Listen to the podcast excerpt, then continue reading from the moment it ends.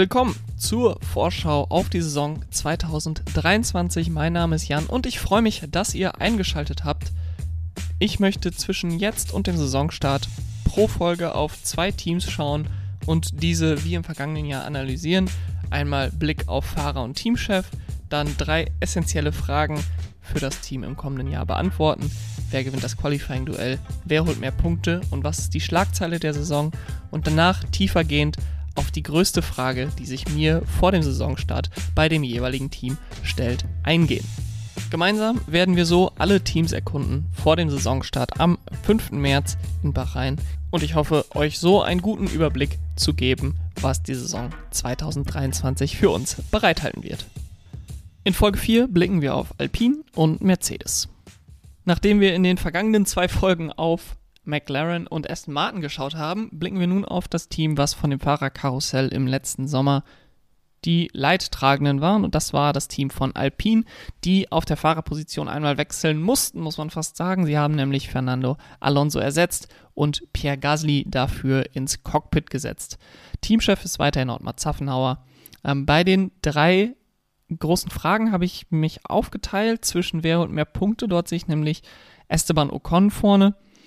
Ähm, und bei der Frage, wer gewinnt das Qualifying-Duell, sehe ich Pierre Gasly vorne.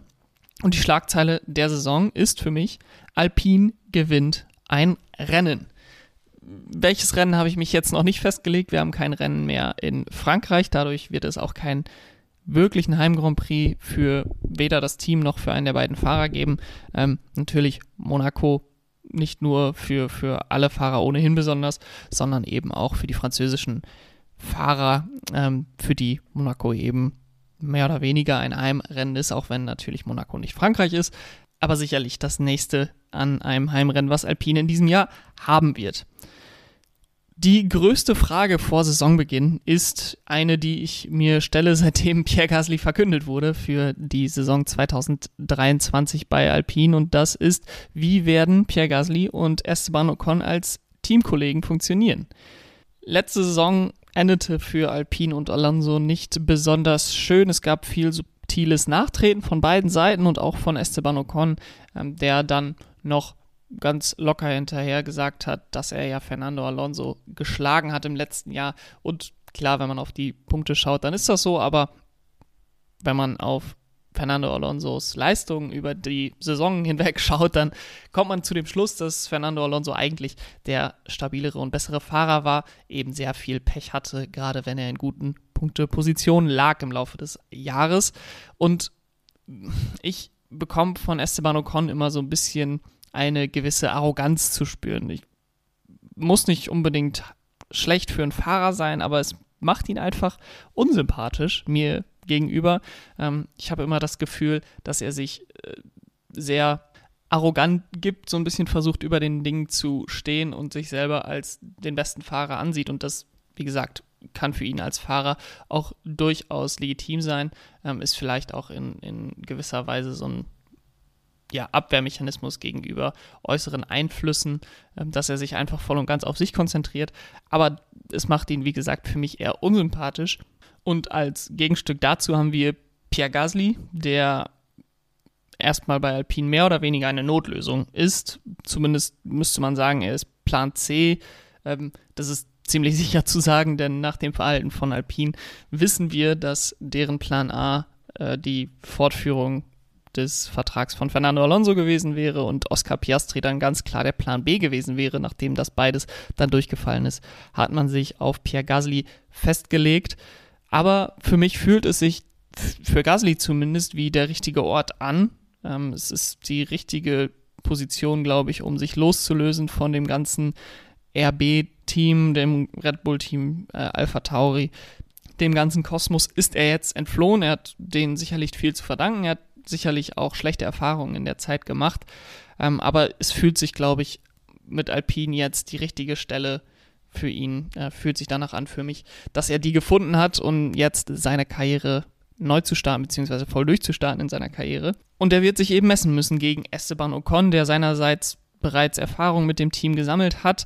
Und historisch gesehen haben die beiden kein gutes Verhältnis miteinander. Sie sind beide eben in Frankreich aufgewachsen, kennen sich seitdem sie klein sind und äh, haben seitdem eigentlich dauerhaft eine Rivalität auf der Strecke und sind neben der Strecke nie so wirklich warm miteinander geworden. Das ist auch online gut dokumentiert, wenn da jemand etwas tiefer hereintauchen will, äh, findet man da relativ schnell seine Informationen zu. Aber natürlich versucht man es jetzt in der Presse als unproblematisch darzustellen. Sie versuchen, gut miteinander klarzukommen. Und ich glaube, auf so einer professionellen Ebene wird das mit den beiden auch erstmal kein Problem sein, solange es dann irgendwann ein Problem wird auf der Strecke, denn ich kann sie zumindest nicht ausmachen, ähm, und ich glaube nicht, dass es eine klare Hackordnung gibt in diesem Team zwischen Gasly und Ocon. Ich glaube, beide gehen mit dem Anspruch rein, der Nummer 1 Fahrer zu sein. Ich glaube aber, dass Ottmar Zaffenhauer keinen Nummer 1 Fahrer benennen wird im Team. Zumindest würde ich das nicht erwarten. Ähm, und Eventuell zeigt sich das im Laufe der Saison, wer der bessere Fahrer von den beiden ist, eventuell aber auch nicht. Und sie werden Rennen für Rennen miteinander kämpfen, wie letztes Jahr das Ocon und Alonso gegeneinander getan haben. Und wenn die beiden, die schon eine nicht besonders gute Vorgeschichte miteinander haben, in Gasly und Ocon, dann auch noch auf der Strecke Reibereien miteinander haben, dann kann das schnell mal nach hinten losgehen im teaminternen Verhältnis zwischen den beiden. Wir haben auch mit Ocon gesehen, dass er, als er gegen Sergio Perez bei Force India gefahren ist, ähm, sich mit seinem Teamkollegen aufreiben konnte. Ähm, Gasly auf der anderen Seite hatte noch nicht wirklich Probleme auf einer persönlichen Ebene mit seinen Teamkollegen. Klar, er hatte nicht unbedingt das beste Verhältnis zu Max Verstappen, glaube ich, am Ende seiner Red Bull-Zeit, aber das lag dann eher daran, dass er frustriert mit sich selbst war, dass er frustriert mit seiner Pace war und dass er mit Max Verstappen eben nicht mithalten konnte. Ottmar Zaffenhauer kennt jetzt Esteban Ocon sehr gut inzwischen. Er hat mit ihm bei Force India zusammengearbeitet. Er hat jetzt mit ihm bei Alpine im letzten Jahr zusammengearbeitet und er wird sicherlich ein Stück weit auf ihn einwirken können aber mit beiden Fahrern mindestens bis Ende Saison 2024 unter Vertrag kann das sehr interessant werden, wenn wir schon in der ersten Saison Reibereien zwischen Ocon und Gasly sehen werden. Es würde mich nicht wundern, wenn wir in, im Laufe der zweiten Saisonhälfte an einem Punkt ankommen, wo die Zusammenarbeit sehr brodelt und dann auch schon in diesem Jahr in Frage gestellt würde.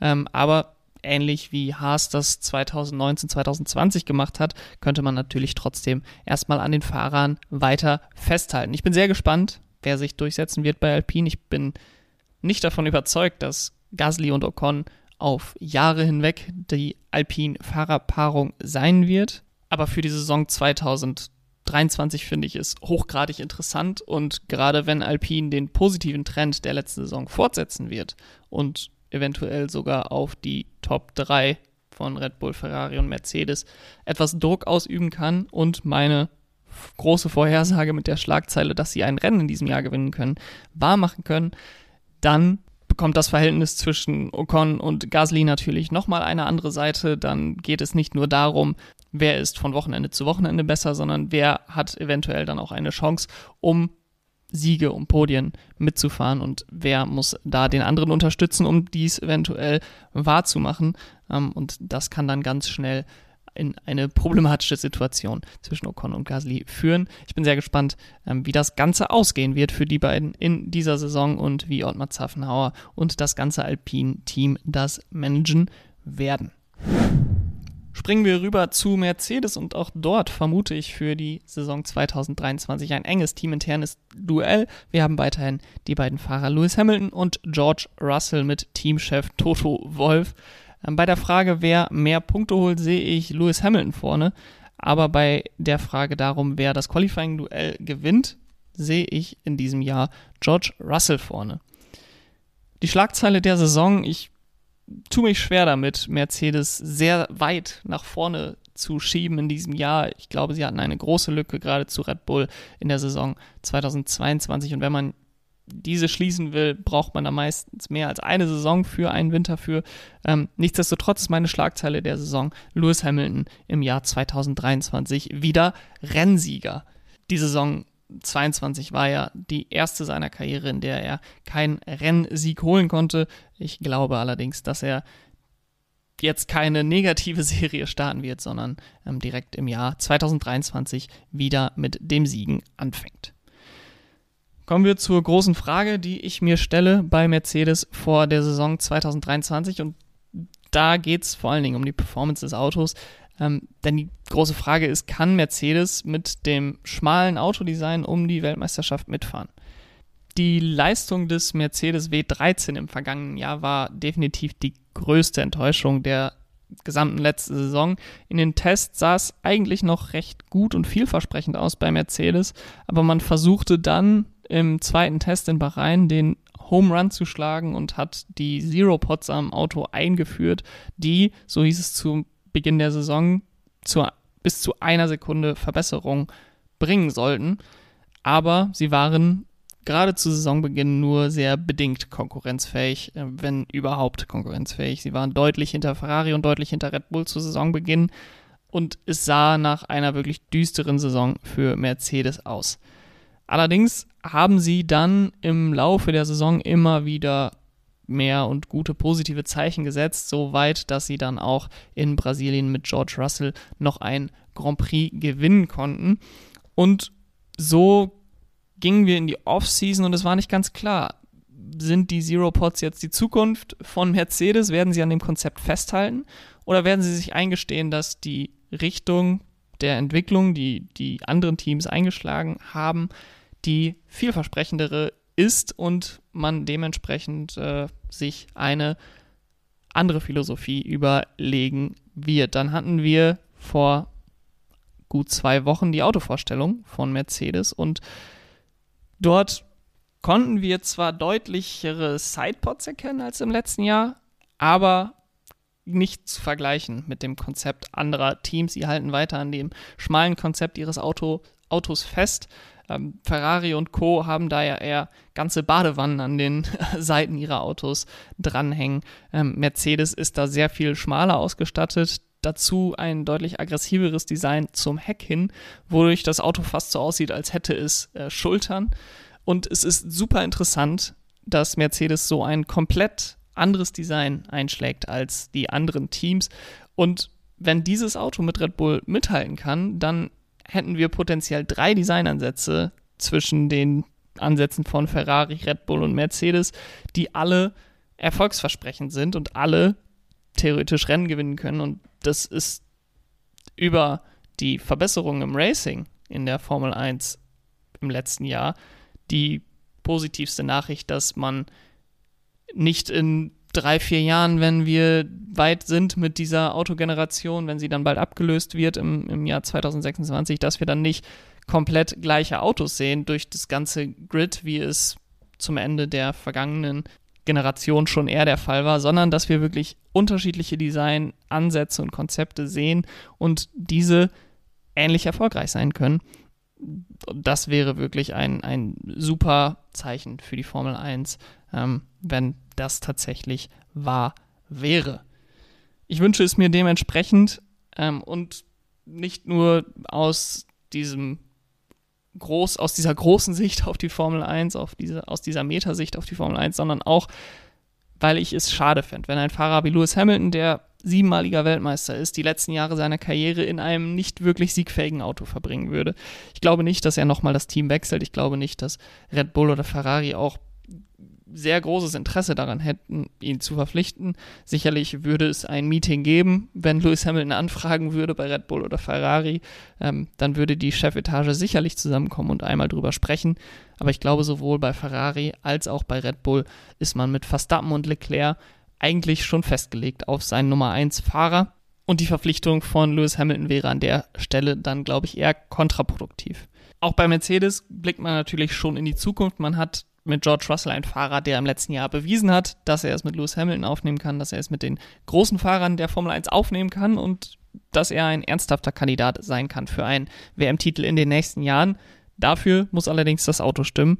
Und wenn es dieses Jahr der Fall wäre, und das, da benutze ich jetzt bewusst den Konjunktiv, dann wäre sicherlich auch einer der beiden für dieses Jahr bereits Titelanwärter. Ich nehme diese Folge gerade auf am Donnerstagabend. Dementsprechend äh, sind die Testfahrten, die, der erste Tag der Testfahrten gerade zu Ende gegangen. Es sieht nicht unbedingt danach aus, dass der Mercedes die Lücke zu Red Bull schließen konnte. Es sieht insbesondere danach aus, dass der Red Bull sehr dominant ähm, daher kommt in den Testfahrten bisher. Es ist noch sehr früh, man darf nicht zu viel reininterpretieren in die Zeiten, die wir bei den Tests sehen. Ähm, aber das, was wir gesehen haben, ähm, ist Red Bull mit Sicherheit und von den Zeiten her auch Ferrari und eventuell auch Aston Martin vor der Leistung, die Mercedes derzeit bringen kann. Dementsprechend noch große Fragezeichen bei Mercedes und der Konkurrenzfähigkeit für dieses Jahr. Der Pfeil hat zum Ende der Saison definitiv nach oben gezeigt.